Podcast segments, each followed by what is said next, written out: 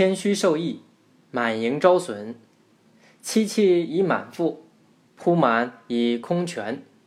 故君子宁居无不居有，宁处缺不处完。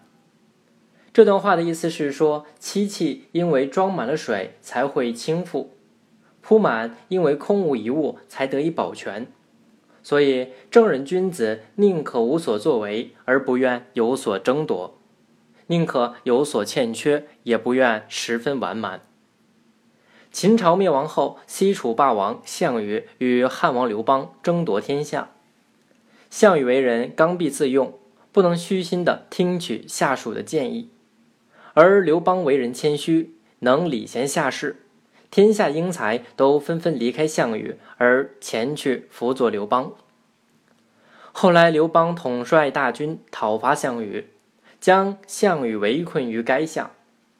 项羽趁着夜色向南突围。刘邦赶紧命令骑兵将领灌婴率领五千骑兵火速追击。项羽渡过淮河，跟着他的骑兵一路上死的死，逃的逃，最后只剩下百余人。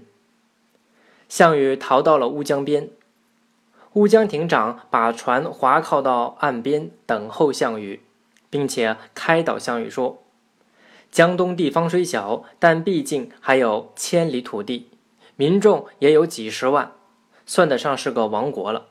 希望大王能够马上渡江。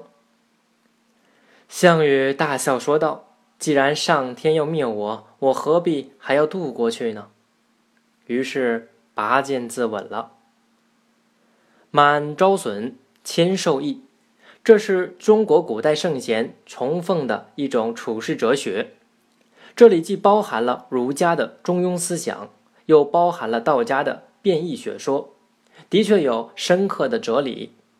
今天在人与人相处中，谦虚仍不失为是一种美德。一个人一旦处于骄狂心态之下，对事物的追求就如有一堵墙挡住了他的视线，使他在自我封闭的圈子里自满，这容易招致他人的记恨。正所谓“我未见”。谦而有怨，亢而无辱，恶而不彰者也。